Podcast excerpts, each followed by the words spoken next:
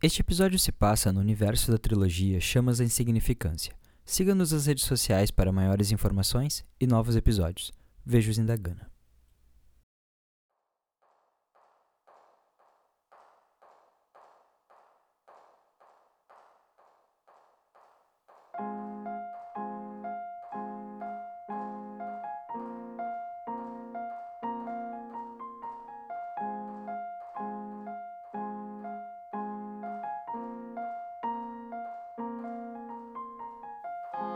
Em algum lugar, aquela jornalista vaga, procurando pela sua próxima matéria.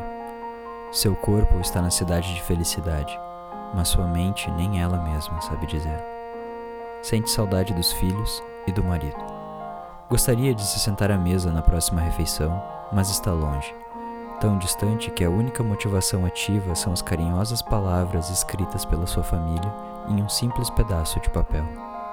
Arrepende-se de ter escolhido aquela carreira, porém sabe que não se encaixaria em nenhuma outra coisa.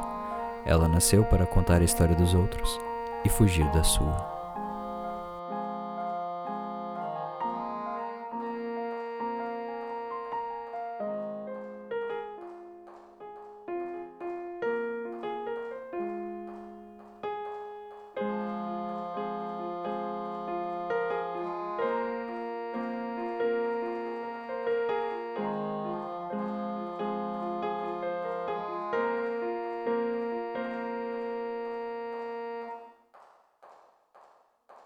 Aos poucos, percebe que outras emoções também desejam compartilhar sua mente.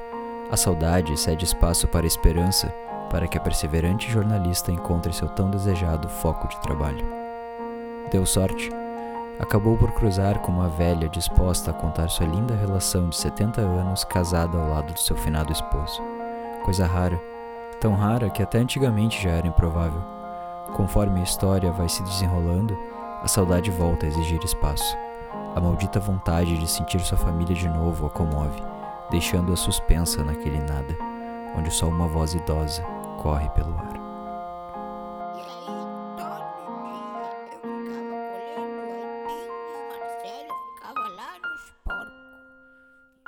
Ficava bem, a gente passava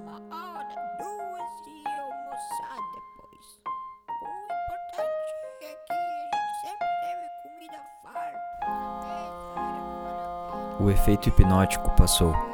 Ela agradece à mulher, pega suas coisas e sobe no trem.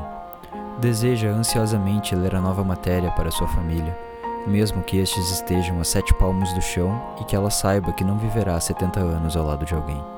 Aquela é a única coisa boa que sua doença proporciona.